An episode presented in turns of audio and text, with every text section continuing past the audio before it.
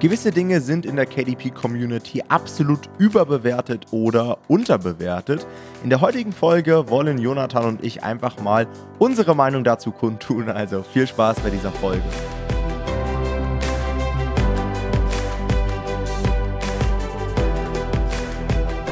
Hallo und herzlich willkommen zu einer neuen Folge des Verlagsniveau Podcasts. Und heute haben Jonathan und ich ein kleines Spiel vorbereitet. Denn uns ist immer wieder aufgefallen, dass einige Dinge im Bereich Amazon KDP von der Community vollkommen überbewertet wird und einiges vollkommen unterbewertet. Also es gibt Dinge, die sind super wichtig, die bekommen irgendwie keinerlei Beachtung und dann gibt es Dinge, die sind super unwichtig und alle halten sich irgendwie damit auf. Ja.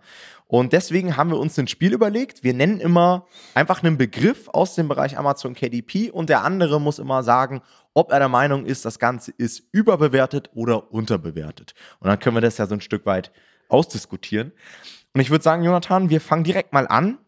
Und zwar der erste Begriff, den ich mir aufgeschrieben habe, ist Druckqualität auf Amazon. Überbewertet oder unterbewertet? Das ist gleich zuerst, das finde ich schwierig. Also ich würde vom Gefühl her sagen, unterbewertet weil viele Leute sich gar keine Gedanken darüber machen, wie die Druckqualität vielleicht aussehen mag. Also ich glaube, viele haben gar keine Vorstellung und gucken sich das auch nie an. Und ich würde sagen, spielt durchaus ab und zu eine Rolle. Einfach. Wobei ich jetzt sagen muss, deswegen habe ich auch gerade ein bisschen gezögert. Bei meinem letzten Projekt hatte ich zum Beispiel Schwarz-Weiß-Bilder drin, was ab und zu auch mal problematisch war. Die sahen aber jetzt wieder sehr, sehr gut aus. Deswegen, das ähm, fühlt mich wieder vielleicht ein bisschen zu überbewertet. Also ich stehe so ein bisschen zwischen den Stühlen, muss ich sagen. Ja, ich hätte zum Beispiel gesagt, überbewertet, aber eher so aus der Perspektive, dass ich sehr, sehr häufig bei Leuten höre, ah, nee, das Papier ist so dünn und nur schwarz-weiß. Ich mhm. veröffentliche mhm. mein Buch doch nicht auf Amazon, sondern mach's lieber über, keine Ahnung, Books on Demand oder was auch immer. Und die nehmen dann in Kauf, dass die Druckqualität vielleicht ein bisschen besser ist oder produzieren das sogar alleine, ja, in irgendeiner Druckerei, aber haben dann halt null Sichtbarkeit und nutzen diese ganzen Vorteile von Amazon nicht. Deswegen würde ich sagen, ja, lieber erstmal auf Amazon verkaufen und ja, vielleicht bekommst du irgendwann mal eine negative Rezension, weil die Druckqualität jetzt nicht die beste ist, aber so Kosten-Nutzen ist meiner Meinung nach da sehr stark in Richtung Vorteil von Amazon. Ja, ja das würde ich auch sagen, dem möchte ich zustimmen. Gut, nächster Punkt, Bestseller-Button. Über- oder unterbewertet? Boah, auch wieder so ein Ding, wo ich sagen würde, schwierig zu beantworten. Also meiner Meinung nach ist das halt wirklich eine Sache, die nachweislich Effekte auf das Kaufverhalten der Kunden hat. Also dementsprechend würde ich fast sagen, unterbewertet. Aber auf der anderen Seite bin ich dann auch der Meinung, es ist von einigen Leuten auch überbewertet, die sich dann irgendwie mit der Brechstange irgendwelche Kategorien aus den Fingern ziehen, obwohl sie sowieso nur Sales Rank 20.000 sind und das ist dann irgendeine Quatschkategorie. Das wird dann wieder dafür sorgen, dass man vielleicht anders indexiert wird und anders wahrgenommen wird vom Kunden, weil man dann mit seinem Ernährungsbuch auf einmal in irgendeiner Instrumente-Kategorie rankt und so weiter. Aber insgesamt würde ich schon sagen, einen Bestseller-Button auf Amazon zu haben, ist schon ein ziemlich großer Benefit. Was sagst du? Ich würde mich dem anschließen. Also ich würde auch sagen, es ist auf jeden Fall sehr spürbar, wenn man den Bestseller-Button hat. Ich würde aber auch sagen, und da muss ich auch ehrlich sagen, hatte ich das teilweise auch schon selber, dass man zu sehr manchmal probiert es zu erzwingen, indem man in eine Kategorie reingeht, wo man mit beiden Augen zusagt, ja, das könnte passen halbwegs, aber eigentlich ist es ähm, nicht so rational betrachtet nicht wirklich passend. Und dann, wie du schon sagst, dann schießt man sich ja eher ins eigene Knie und das ist auch irgendwie, also man unterstützt da so dieses Gehabe, was es da mittlerweile gibt, was ja eigentlich nicht so cool ist. Insofern, ich schließe mich dir da an, das will ich damit sagen eigentlich. Okay, nächster Punkt, Wahl des Autorennamens oder Pseudonyms. Würde ich sagen, ist überbewertet solange man jetzt nicht, weiß ich nicht, irgendwie so Namen nimmt, die so super, also wirklich ganz krass generisch sind, so next to Max Mustermann quasi, finde ich, ist es wirklich nicht so ein wichtiges Thema und Leute machen sich viel zu viel Gedanken darüber teilweise und denken dann, was das für eine Wirkung hat und also was man schon beachten muss vielleicht, ist, dass es irgendwie, weiß ich nicht, wenn du ein japanisches Kochbuch machst, dass der Autor dann vielleicht nicht unbedingt Andreas Schmidt heißt. Könnte natürlich irgendwie eine komische Wirkung haben. Ja, obwohl das auch nicht so das Problem ist. Also ganz ehrlich, das ist eigentlich auch so Klischee, dass jetzt nur Japaner ein japanisches Kochbuch machen können. Aber ich weiß, was du meinst. Also ich habe selbst ja. auch so gemacht. Ich habe auch schon Kochbücher gemacht in bestimmten Länderküchen und habe dann eher einen Namen genommen, der vielleicht sich etwas einheimischer für dieses Land anhört. Ja. Aber ich glaube, es ist auch nicht zwingend notwendig, wenn man mal bei anderen Verlagen guckt. Da haben die teilweise auch deutsche Namen für irgendwelche Länderküchen. Also das geht auch. Na klar, man braucht das jetzt nicht unbedingt, aber es wirkt natürlich dann in dem Zusammenhang authentischer. Insgesamt würde ich aber so und so auf jeden Fall sagen, es ist überbewertet, man sollte sich da nicht so viel Druck machen. Guckt euch einfach die Liste mit den beliebtesten Vornamen an und nehmt vielleicht nicht Platz 1, 2 oder 3 und dann kann man da sich schon was zusammenschustern, was äh, jetzt einfach nicht auffällt, weil das ist ja das Wichtigste eigentlich. Dann der nächste Punkt, den ich auf der Liste habe, ist eigene Website und Social Media Auftritte. Ja, ist ja auch so ein Punkt, mit dem sich Leute ziemlich früh auseinandersetzen. Wie stehst du dazu? Hm, ich würde probieren, das ein bisschen zu differenzieren, weil ich würde sagen, dass es darauf ankommt. Also, wenn ich jetzt rein theoretisch mein erstes Buch mache, dann brauche ich keine eigene Website und brauche ich auch keinen Social Media Auftritt. Ja, das ist dann wirklich unnötig und dann ist es völlig überbewertet. Wenn ich aber sage, ich will, was wir ja auch häufig empfehlen würden, in Expertenkooperation gehen und ich will auf Leute zugehen, dann ist eine eigene Website oder zumindest halt eine E-Mail-Adresse mit einer eigenen Domain, finde ich schon unterbewertet. Weil wenn ich jetzt immer meine E-Mails schreibe von jonathank.gmx.de, wirkt es sehr unseriös. Das heißt nicht, dass man das nicht schaffen kann damit, also dass man damit keinen Experten bekommen kann. Aber es ist, hinterlässt erstmal vielleicht einen komischen Eindruck. Und da würde ich dann sagen, es ist definitiv unterbewertet. Damit kann man nämlich sehr früh anfangen und das ist halt wirklich auch für jeden, ehrlich gesagt, händelbar, sich da eine Domain aufzusetzen mit einer eigenen E-Mail-Adresse. Ja, absolut. Aber ansonsten, wenn du jetzt wirklich nur erstmal Geld verdienen möchtest mit Büchern auf Amazon, lass die Finger davon. Sehe ich auch immer wieder, das erste ja. Buch ist noch gar nicht auf dem Markt und die Leute bauen sich schon irgendwelche Sales Funnels auf und irgendwelche Social Media Auftritte.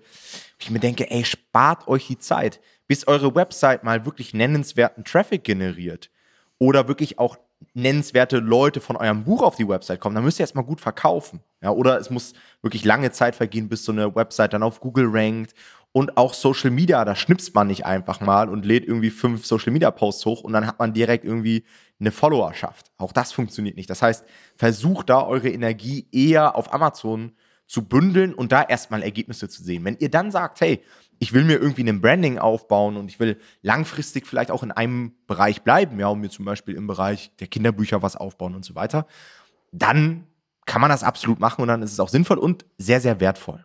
Der nächste Bereich, auch so ein Begriff, da habe ich eine ganz klare Meinung zu, weißt du sicherlich auch, ist das Thema Positionierung.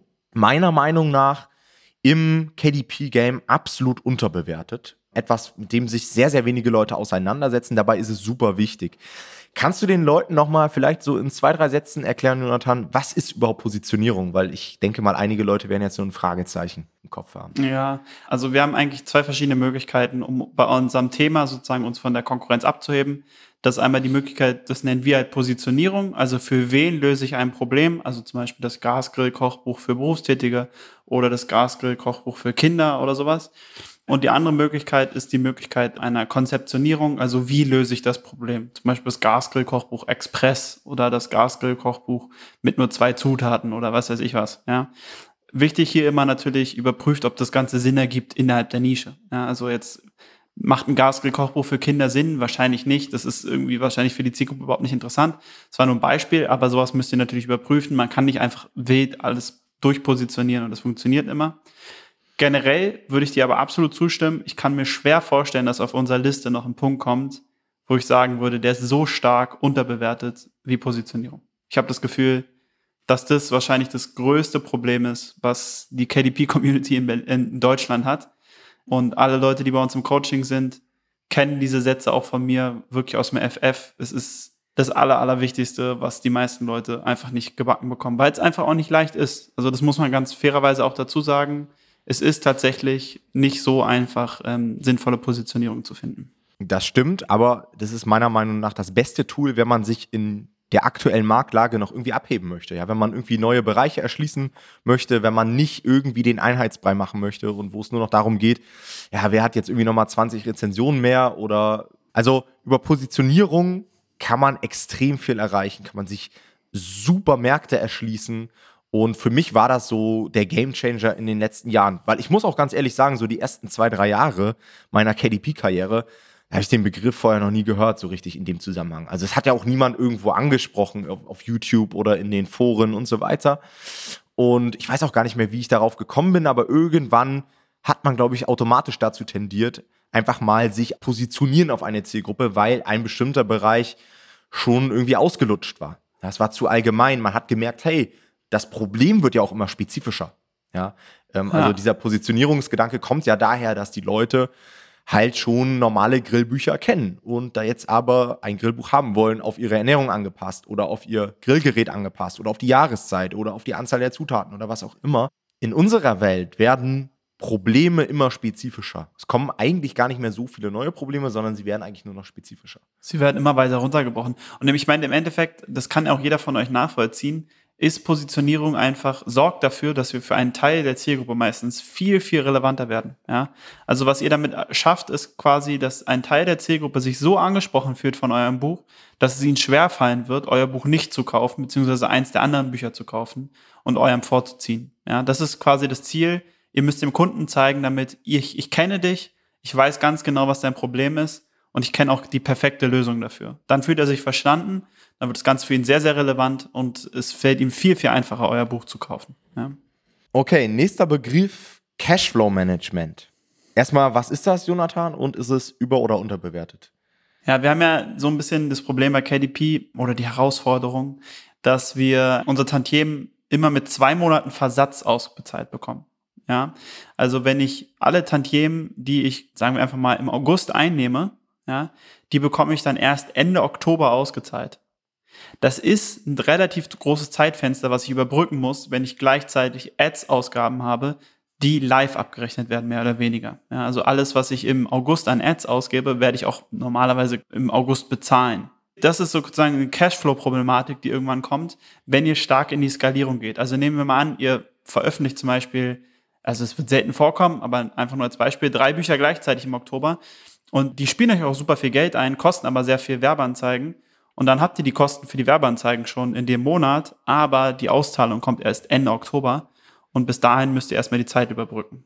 Ja, und ich glaube natürlich einmal, das Timing ist schwierig, aber auch so die Höhe der Werbeausgaben, mhm. weil auch die lassen sich halt nicht immer prognostizieren. Also es kann sein, dass du bei einem Buchprojekt ein, 200 Euro Werbeausgaben hast und es läuft super langsam an und dann kann es sein, dass du Buchprojekte hast, die gehen komplett durch die Decke und zapfen einfach mal 2.000, 3.000 Euro pro Monat. Das hat ja ein normaler Mensch, der jetzt irgendwie mit einem Businessmodell starten möchte, der hat vielleicht die Kohle gar nicht, ja. Und das macht es so schwierig. Und das wird dann natürlich auch nochmal unterstützt durch Saisonalitäten, ne? Also gerade so im hm. Q4 in der Weihnachtszeit ist dieser Effekt dann nochmal größer und da kommen dann einige Leute so ein bisschen ins Trudeln. Gerade die, die eben sagen, hey, ich will jetzt, ich habe jetzt hier irgendwie 5000 Euro auf dem Konto und ich will jetzt direkt mal mehrere Projekte parallel machen, dann merken sie irgendwann, oh shit, da kommen ja die Werbeausgaben noch dazu und das kommt noch und das noch. Und irgendwann können sie die Buchprojekte nur noch so halb bewerben und machen nichts mehr so richtig und haben am Ende gar keinen Erfolg. Ne? Und ich glaube, das haben viele und hatte ich, muss ich auch ganz ehrlich sagen, hatte ich am Anfang auch nicht auf dem Schirm, haben viele nicht auf dem Schirm und deswegen bin ich der Meinung, dass Cashflow-Management absolut unterbewertet ist. Würde ich auch sagen. Also würde ich mich auch anschließen, ist auf jeden Fall unterbewertet. Wir ab und zu stellen wir das ja auch bei Leuten fest, dass sie das haben und es ist immer eher so was, dass die Leute da reinschlittern. Also es ist so, es passiert dann auf einmal und ihr müsst euch vorstellen, dann seid ihr halt echt in einer ärgerlichen Situation, weil ihr im Optimalfall eigentlich zwei, drei Bücher habt, die gerade sehr, sehr gut laufen oder auch von mir aus ja nur eins, ne, wenn ihr einmal sehr, sehr hohe Werbeausgaben für ein Buch habt und dann kommt ihr in die doofe Situation, dass ihr eure Ads drosseln müsst, weil ihr nicht mehr so viel Kapital habt. Und das ist halt scheiße, weil dann ähm, lauft ihr natürlich nicht auf dem Maximum mit eurem Buch, was ihr rein theoretisch machen könntet und müsst euch dann überlegen, wo ihr beschneiden könnt. Und das ist eine Situation, in die man nicht unbedingt kommen will und deswegen sollte man da immer sehr vorausschauend planen im Optimalfall. Gut, der nächste Punkt, das böse Wort Abmahnung in Amazon KDP. Was denkst du? Überbewertet oder unterbewertet? Absolut überbewertet. Also Abmahnungen bei KDP sorgen einfach nur vom Wording dafür, dass einige Leute nicht mal ins Handeln kommen und KDP gar nicht starten, weil sie Angst davor haben, irgendwie eine Urheberrechtsabmahnung zu bekommen, eine Markenrechtsabmahnung, sie nicht wissen, was sie ins Impressum schreiben sollen und so weiter. Ich kann euch aus Erfahrung sagen, dass Abmahnungen im Bereich KDP zumindest jetzt in 2021 und auch in den letzten Jahren extrem selten vorgekommen sind. Und wenn sie vorgekommen sind, dann auch wirklich zu Recht. Also da hat jemand wirklich komplett draufgeschissen und hat irgendwas kopiert oder hat irgendwelche Lücken im System ausgenutzt oder hat Leute betrogen oder was auch immer. Häufig sind es auch so Markenrechtsgeschichten und so weiter. Falls ihr jetzt gerade am Anfang seid und äh, vielleicht auch so ein Stück weit Angst davor habt, irgendwie eine Abmahnung zu kassieren und auch noch gar nicht so den Überblick habt, in welchen Bereichen das passieren kann und so weiter, schaut euch auch mal das YouTube-Video dazu an. Da habe ich mal so die unterschiedlichen Bereiche durchgenommen und so weiter. Aber insgesamt, wenn ihr die Basics drauf habt, ja, das heißt, wenn ihr einfach sauberen Content habt, der unique ist, wenn ihr ein sauberes Impressum habt, wenn ihr keine Markennamen im Titel verwendet, wenn ihr für alles, was ihr verwendet, auch Lizenzen erwerbt, ja gerade so für Stockfotos und so weiter, dann kann euch extrem wenig passieren. Also ich kenne, ich bin auch sehr gut vernetzt und ich kenne sehr, sehr viele Leute in dem Bereich und Abmahnungen sind super selten. Ja, ich glaube, dass es häufig äh, gerade Leuten schwerfällt oder Leute damit Schwierigkeiten haben, die aus dem T-Shirt-Business kommen, weil es im T-Shirt-Business tatsächlich regelmäßiger vorkommt, muss man sagen. Im T-Shirt-Business spielt es eine viel größere Rolle. Da gibt es irgendwelche Leute, die sich irgendwelche Sachen von T-Shirts schützen lassen und dann packt ihr das rauf und dann kriegt ihr eine Abmahnung. Das passiert recht schnell. Bei KDP ist es wirklich, mir ist, glaube ich, sogar kein Fall bekannt gerade. Insofern achtet einfach darauf, Markenrechtsverletzungen sind wirklich Sachen, die man verhindern kann, wenn man Content macht. Und ähm, dann seid ihr eigentlich meistens auf einem ganz guten Weg und da, also normalerweise wird da nichts passieren. Okay, nächster Punkt, den ich auf der Liste habe, sind Bonusinhalte in dem Buch. Bist du ein Fan davon? Nutzt du selbst Bonusinhalte? Sind die überbewertet oder unterbewertet? Meiner Erfahrung nach sind sie relativ stark überbewertet, weil von meinem Gefühl her Leute Bonusinhalte nutzen, die das Gefühl haben, ihr Buch ist ansonsten nicht gut genug. Ja. Und mhm. das ist genau der falsche Eindruck, würde ich sagen. Du musst immer das Gefühl haben, dass dein Buch überlegen ist zur Not solltest du so lange an einem Buch arbeiten, bis es überlegen ist. Ja? Wir können ein schlechtes Buch mit Bonusinhalten nicht retten. Das muss man einfach mal ganz klar sagen. Ja? Bonusinhalte können definitiv Sinn machen und haben auch einfach ihre Daseinsberechtigung, aber nicht um ein schlechtes Buch zu retten. Also wenn ihr ein 1A-Buch habt, dann ist ein Bonusinhalt auf jeden Fall was Cooles, was ihr dazu machen könnt. Aber wenn ihr nicht so ein geiles Buch habt und denkt, naja gut, mein USP ist, dass ich irgendwas zum Download anbiete, ja, das wird häufig schwierig sein. Ja, also meine Empfehlung ist immer, und sagen wir auch immer im Coaching, voller Fokus aufs Buchprojekt. Wenn euer Buch dann richtig geil ist, dann Gedanken darüber machen, ob ihr Bonusinhalte anbieten wollt. Ja, zumal das auch wieder so ein Fokuskiller ist. Ja, da werden dann, oder teilweise habe ich Leute gesehen, die dann ganze Videokurse erstellt haben. Und da frage ich dann mich manchmal, ja, seid ihr hier, um mit Büchern Geld zu verdienen oder wollt ihr Videokurse erstellen, so nach dem Motto? Also Normalerweise sollte das Buch ja so gestaltet sein über Titel, Cover und alle Elemente, die bei der Kaufentscheidung eine Rolle spielen, dass die Leute sich dafür entscheiden. Und so ein Bonus kann sicherlich auch nochmal einen Prozent rausholen, wenn das wirklich was Cooles ist. Ja, also ich habe zum Beispiel mal einen coolen Bonus gesehen, da hat jemand zusätzlich zu jedem Buchkauf so als Experte auch noch eine gratis Coachingstunde oder sowas angeboten. Ja. Ob er sich damit einen Gefallen getan hat, ist nochmal was ganz anderes. Aber sowas finde ich dann wieder ganz cool. Aber so dann Leute, die dann einfach schreiben, Buchtitel inklusive Bonus, weißt du, einfach nur das Wort Bonus, da denke ich mir auch so, ey, das kannst du dir echt klemmen. Da schießt du dich eher mit ins Abseits. Gut. Der nächste Punkt ist Qualitätssicherung bei ausgelagerten Texten. Was würdest du sagen? Überbewertet, unterbewertet? Absolut unterbewertet. Also vielleicht der unterbewertetste Punkt hier auf der ganzen Liste. Ich habe so das Gefühl, dass Ghostwriting immer so verstanden wird, man ordert einen Text, man bekommt den Text und man lädt den Text hoch und der ist direkt gut. Und ich glaube, das ist so ein Verständnisproblem. Die Leute gehen davon aus, dass alles, was irgendwo geordert wird an Texten, immer direkt die Qualität hat, dass man damit weiterarbeiten kann. Und sie vergessen, dass eigentlich der Text erst so richtig gut wird, wenn man die richtigen Fragen stellt, wenn man Dinge auch in Frage stellt, wenn man die Zielgruppe mit einbezieht, wenn man auch mal einen Lektor oder einen Korrektor rüberschickt und so weiter. Also meiner Meinung nach ist der Text an sich, der vom Ghostwriter kommt und auch teilweise vom Experten, nur die halbe Miete. Und wenn man das so hochlädt, wird man häufig das Problem haben, dass eben die Qualität dann nicht ausreicht, dass so, dass Fehler sich im Text befinden oder dass einfach gewisse Inhalte noch nicht richtig gut aufbereitet wurden oder das unkomplett ist und dann kommen halt die negativen Rezensionen. Also ich würde auch sagen, definitiv unterbewertet. Es gibt so ein paar ganz simple Sachen, die wirklich jeder machen kann und da gibt es meiner Meinung nach auch keine Ausreden in sowas wie Lektorat dann ich gebe auch gerne den Text vorher immer nach der Zielgruppe und frage die nach ihrem Feedback. Das macht Sinn. Diese Zeit sollte man sich nehmen. Ich glaube, das Problem ist, und das kenne ich von mir selber auch, dass viele Leute dann zu ungeduldig sind, weil sie denken, geil, jetzt alles fertig, jetzt kann ich hochladen, anstatt sich diese ein, zwei Wochen nochmal extra zu nehmen, halt diese extra Schleifen zu drehen und so den Text einfach auch nachhaltiger zu machen. Ja, also ihr müsst euch überlegen, wenn euer Produkt oder euer Projekt dadurch nur 10% länger läuft oder 10% mehr verkauft, dann ist es ja diese ein, zwei Wochen definitiv wert. Und ähm, diese Perspektive muss man haben. Also man braucht einfach eine langfristige Perspektive und dann ist es eigentlich ganz klar. Absolut. Nächster Punkt, den ich auf der Liste habe, ist Internationalisierung. Was denkst du? ja, also ich verkaufe tatsächlich einige Sachen international, aber keine Content-Bücher. meiner Meinung nach völlig überbewertet. Macht, glaube ich, in relativ wenigen Fällen Sinn. Ja, weil ihr immer überlegen müsst, ihr erstellt das Produkt ja für den deutschen Markt. Also solltet ihr zumindest. Ja, wenn ihr denkt, euer Produkt lässt sich einfach so in den amerikanischen Markt übersetzen, dann versteht ihr entweder nicht die kulturellen Unterschiede oder aber ihr habt euer Buch nicht genug auf den deutschen Markt angepasst. Also ich würde sagen, der deutsche und also wenn wir internationalisieren sagen, meinen wir meistens den US-Markt, die sind so unterschiedlich in einigen Teilen, dass wir ein Buch einfach zu stark anpassen müssten, würde ich sagen, damit es wirklich gut performt, auch auf dem amerikanischen Markt. Und der amerikanische Markt ist zwar sehr irgendwie attraktiv, natürlich aufgrund der Größe, aber hat auch echt einige Nachteile, die man ähm, jetzt wirklich nicht unbedingt vernachlässigen sollte. Die müssen wir jetzt nicht in der Tiefe vielleicht ansprechen, sondern das könnte man vielleicht sogar mal in einer extra Folge machen. Was würdest du sagen? Ja, das stimmt. Das basiert auch so aus dem Missverständnis heraus, dass Leute immer denken, ja, der, der US-Markt ist ja so groß. Ja, natürlich ist der groß und der hat auch viel mehr Nachfrage, aber der hat auch viel mehr Konkurrenz. Und der ist vor allen Dingen viel weiter entwickelt und viel kompetitiver. Viel höhere Klickpreise, viel mehr Rezensionen. Und wir müssen immer auf dem Schirm haben, die erste Seite der Suchergebnisse hat auf dem amerikanischen Markt genauso viele Plätze wie auf dem deutschen. Ja, es kommen aber gefühlt zehnmal mehr Konkurrenten dann auf dieses Keyword.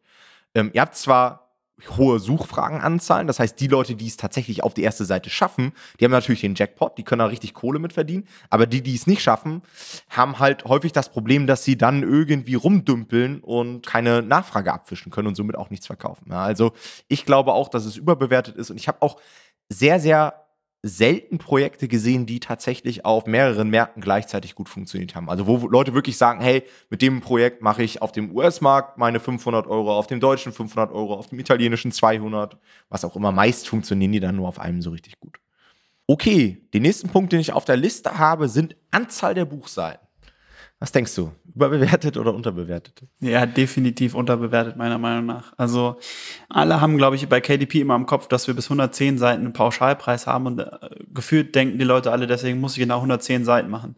Da würde ich jedem mal empfehlen, einfach mal ein, so ein Buch zu bestellen und das mal in der Hand zu halten, dann merkt man, dass es Quatsch ist. Also, ich würde mittlerweile sagen, und das würde ich auch unabhängig von der Format sagen, ich persönlich ziele immer mindestens auf 160, 180 Seiten weil alles andere, da verstehe ich, wenn ich eine schlechte Rezension bekomme, weil die Leute irgendwie kein geiles Gefühl haben, wenn sie das Paket aufmachen. Du hast ja auch in vorherigen Folgen schon mal gesagt, Tom, dass wir immer probieren zu overdelivern. Und wenn ich irgendwie ein Buch für 15 Euro verkaufe und dann kommen da 110 Seiten an, ja, dann habe ich nicht das Gefühl von einer Overdelivery. Deswegen ähm, bin ich definitiv auf der Seite unterbewertet. Okay, stimme ich zu 100% zu. Okay, nächster Punkt Zielgruppentests. Was sagst du zu Zielgruppentests, Jonathan? Auch meiner Meinung nach sehr unterbewertet. Ja, also das ist wirklich sowas, das unterscheidet die sehr guten Publisher von den sehr schlechten Publishern. Es ist so einfach eigentlich. Es ist wirklich nicht so kompliziert, wie man denkt. Ja. Und das sind die Leute, die euer Buch kaufen sollen. Also ich habe das Gefühl manchmal auch, dass Leute Angst haben, das der Zielgruppe zu zeigen. Ja, dann wird's schwer. Also wenn ihr Angst habt, euer Produkt der Zielgruppe zu ähm, zeigen überhaupt nur, dann solltet ihr auch nicht von ihr erwarten, dass sie es kauft da wir das tun, finde ich das Geringste, was wir machen können, ist ihnen vorher zu zeigen und zu fragen, ob sie es okay finden, wenigstens. Ja, ich finde es komisch, dass das tatsächlich so eine Sache ist, die viele nicht machen, weil eigentlich ist es ja logisch, dass man sein Produkt immer auf den Zielkunden zuschneidet und es auch nur dann gut funktionieren kann. Aber wenn man in den Markt guckt, dann sieht man sofort, dass einige Leute sowas komplett missachten. Die machen einfach nur das, was der Markt macht. Aber wenn der bestehende Markt das halt nicht gut auf die Zielgruppe zuschneidet, dann werdet ihr das auch nicht tun. Also nicht immer davon ausgehen, dass Bücher die bereits im Markt existieren, immer alles richtig machen und vor allen Dingen das Maximale rausholen. Ja, denn diese Vorgehensweise wird halt dafür sorgen, dass ihr, wenn überhaupt, gleich gut seid. Und das ist das Problem. Ihr könnt heutzutage nicht mehr gleich gut sein, sondern ihr müsst besser sein. Das heißt, ihr müsst einfach eure Hausaufgaben machen und wirklich ausgiebig testen, um das Maximale rauszuholen. Ja. Okay, nächster Punkt: Kindle Unlimited. Was ist deine Meinung zu Kindle Unlimited? Ja, ich muss ehrlich sagen, ich habe selber kaum Erfahrung mit Kinder Unlimited. Deswegen würde ich vom Gefühl her sagen, es ist überbewertet, weil ich einfach sehe, wie viele Leute das machen und ich mache es nicht. Deswegen glaube ich, dass es überbewertet ist. ja, also ich würde auch sagen, es ist überbewertet, weil die positiven Effekte, die man dadurch hat, die sind nicht wirklich so krass und du hast einfach einen erheblichen Schaden dadurch, dass Leute einfach kostenlos dein Buch ziehen können. Erstmal schätzen sie deine Inhalte nicht und zweitens sorgt das natürlich auch dafür, dass Leute sich dreimal überlegen, ob sie jetzt diese 12, 13, 14, 15, vielleicht sogar 20 oder 25 Euro für ein Taschenbuch ausgeben, wenn sie das E-Book for free bekommen. Ja. Manche Leute schließen sogar deswegen extra so ein Kindle Unlimited Abo ab, um eben nicht so viel Geld für ein Buch bezahlen zu müssen. Meiner Meinung nach zeigt es auch einfach, dass keine Verlage eigentlich Kindle Unlimited nutzen. Ich weiß nicht, ob sie es technisch nicht können, aber ich habe es selten oder gar nicht gesehen, glaube ich. Kann natürlich sein, dass die über Vendor Central oder so diese Option gar nicht haben, aber würde für mich wenig Sinn ergeben. Obwohl, ich glaube, du bist ja, wenn du Kindle Unlimited, also Kindle Select ist ja das Programm dahinter, wenn du da dich für anmeldest, dann hast du nicht die Möglichkeit, dein E-Book woanders anzubieten. Ich glaube, dann bist du an Amazon gebunden und das wollen wahrscheinlich die Verlage nicht, weil die natürlich auch noch woanders vertreten sind. Der nächste Punkt, der mich sehr interessiert, was du dazu sagst, Kleinunternehmerstatus über- oder unterbewertet? Oh, absolut überbewertet. Meiner Meinung nach. Auch da ist wieder fast so ein bisschen wie bei Kindle Unlimited. Du hast zwar einige Vorteile, die aber beim Kindle-Business meiner Meinung nach nicht wirklich ziehen. Also ja, du hast den Vorteil, dass du zum Beispiel auf deiner Rechnung keine Umsatzsteuer ausweisen musst und dadurch natürlich attraktiver bist für deine Geschäftspartner, aber das zieht halt bei Amazon nicht, weil wir ja sowieso Umsatzsteuer befreit sind, ja, durch Reverse Charge. Und du hast einfach den ganz, ganz großen Nachteil, dass du dir die Umsatzsteuer nicht zurückholen kannst vom Finanzamt, wenn du Rechnungen bezahlst. Das können Ghostwriter-Rechnungen sein, das können Cover-Rechnungen sein, das können die Amazon Advertising-Kosten sein, die natürlich nicht unerheblich sind, wenn es bei dir läuft. Das können aber so Kosten sein auch für dein Büro, für deinen Laptop, für deinen Internetvertrag, was auch immer. Alles, was letztendlich geschäftliche Ausgaben sind. Und deswegen bin ich der Meinung, dass es sich durchaus lohnt, Umsatzsteuervoranmeldungen zu machen und verstehe auch immer nicht, warum sehr viele Anfänger immer sich so an ihren Kleinunternehmerstatus festhalten oder so daran klammern. Ja, die, die wollen darauf nicht verzichten und denken immer, Kleinunternehmer zu sein ist jetzt was mega cooles, so. Ja, ich würde mich dem anschließen. Ich glaube, es kommt halt immer aufs Geschäftsmodell an, an, was man macht als Einzelunternehmer, ob man Kleinunternehmer sein will oder nicht. Bei KDP muss man wirklich zu 100 Prozent sagen, es macht keinen Sinn wie du schon sagst, die Advertising-Kosten sind für mich das absolute Killer-Argument. Ihr bezahlt quasi pro Klick, kann man sagen, 19 Prozent mehr. Und das ist halt auf Dauer, werdet ihr damit nicht konkurrenzfähig sein. Das kann man meiner Meinung nach fast so klar sagen. Also es wird extrem schwer. Ja, ihr verschenkt Geld. Ihr verschenkt ja. bares Geld, was ihr euch wiederholen könntet, wenn ihr euch einfach ein bisschen mehr Aufwand macht oder das, ihr könnt das ja sogar auslagern. Also Umsatzsteuervoranmeldung ja. muss ja heutzutage auch keiner mehr selbst machen, sondern dafür gibt es ja einen Steuerberater. Vielleicht ganz am Anfang, wenn ihr jetzt gerade frisch gestartet seid und jetzt so die ersten Monate erstmal euch auf die Bucherstellung konzentrieren wollt und so weiter, da kann ich es vielleicht noch verstehen. Aber selbst da bekommst du ja eine Riesenrechnung für deinen Ghostwriter, die auch 19% Umsatzsteuer enthält und so weiter. Also, hm, weiß ich nicht. Letzter Punkt würde ich sagen, Jonathan. Mhm. Ähm, Copywriting. Das heißt, das Schreiben von verkaufsoptimierten Buchbeschreibungen. Ich bin gerade wieder am Punkt, wo ich sage, es ist unterbewertet. Ich schwank manchmal ein bisschen, weil einerseits muss man sagen, eine Copy allein hat noch nie jetzt jemanden überzeugt. Das ist immer ein Teil des Gesamtbildes irgendwie. Aber ich habe selber die Erfahrung bei meinen Projekten gemacht, aber auch bei anderen Projekten, dass eine Copy tatsächlich auch einfach im Endeffekt der ausschlaggebende Punkt sein kann, warum sich ein Buch nicht verkauft. Also ich glaube, eine gute Copy ist einfach wirklich heutzutage sehr, sehr wichtig, weil wir müssen uns vorstellen, also nur für alle, die nicht wissen, was wir damit meinen, dass der Beschreibungstext von eurem Buch, beziehungsweise die A-Plus Detailseite oder die Buchbeschreibung des Verlages, wenn ihr sowas habt, auch auf eurer Produktseite. Und der Kunde ist auf eurer Seite gekommen und das ist sozusagen der Moment, wo ihr ihn mit diesen Sachen unter anderem überzeugen könnt. Und wenn ihr da nicht abliefert, dann ist die Wahrscheinlichkeit, dass er abspringt, einfach nochmal höher. Und da sind es ja schon so ein paar Conversion-Prozentpunkte, die da ganz viel ausmachen können. Ja, ich bin da so ein bisschen zwiegespalten, muss ich ehrlich sagen. Mich würden gern mal so Statistiken oder Analysen interessieren, wie viele Leute sich tatsächlich Beschreibungstexte durchlesen. Mhm. Ähm, ich glaube, bei den Leuten, die sich durchlesen, kann es der absolute Gamechanger sein. Und ich glaube schon, dass man damit seine Konversionsrate erhöht, was halt super wichtig ist. Selbst wenn du deine Konversionsrate nur um 0,5 Prozent erhöhst, kann es dafür sorgen, dass du auf einmal profitabel bist. Ja. Und ja. kann es dafür sorgen, dass du auf einmal nicht mehr auf Position 6 in den Suchergebnissen bist, sondern auf Position 3. Und das kann Rieseneffekte haben. Das heißt, ich glaube, es lohnt sich, eine richtig gute Copy zu haben. Also aus der Sicht ist es meiner Meinung nach ein Stück weit unterbewertet. Aber ich glaube nicht, dass man damit den Karren aus dem Dreck ziehen kann. Also wenn euer Buchprojekt nicht funktioniert, dann glaube ich nicht, dass du die Copy optimierst und es auf einmal wie von Zauberhand auf einmal funktioniert. Das glaube ich nicht. Also ich glaube, da sind solche Elemente wie Titel und Cover dann wieder deutlich wichtiger und aus der Perspektive würde ich sagen, ist die Copy bei einigen Leuten zumindest ein Stück weit überbewertet. Okay, mich würde mal interessieren, was ihr dazu sagt. Kommentiert es gerne unter unserem Facebook-Post. Wir haben in unserer Facebook-Community jeweils immer einen Post zur der Folge. Da könnt ihr auch gerne mitdiskutieren. Wir sind mittlerweile über 1800 Leute in dieser Community. Link dazu findet ihr wie immer in den Show Notes oder gebt einfach mal auf Facebook ein Nomad Publishing Community. Ansonsten bedanken wir uns natürlich wieder fürs Zuhören. Wir hören uns in der nächsten Folge. Macht's gut. Ciao, ciao.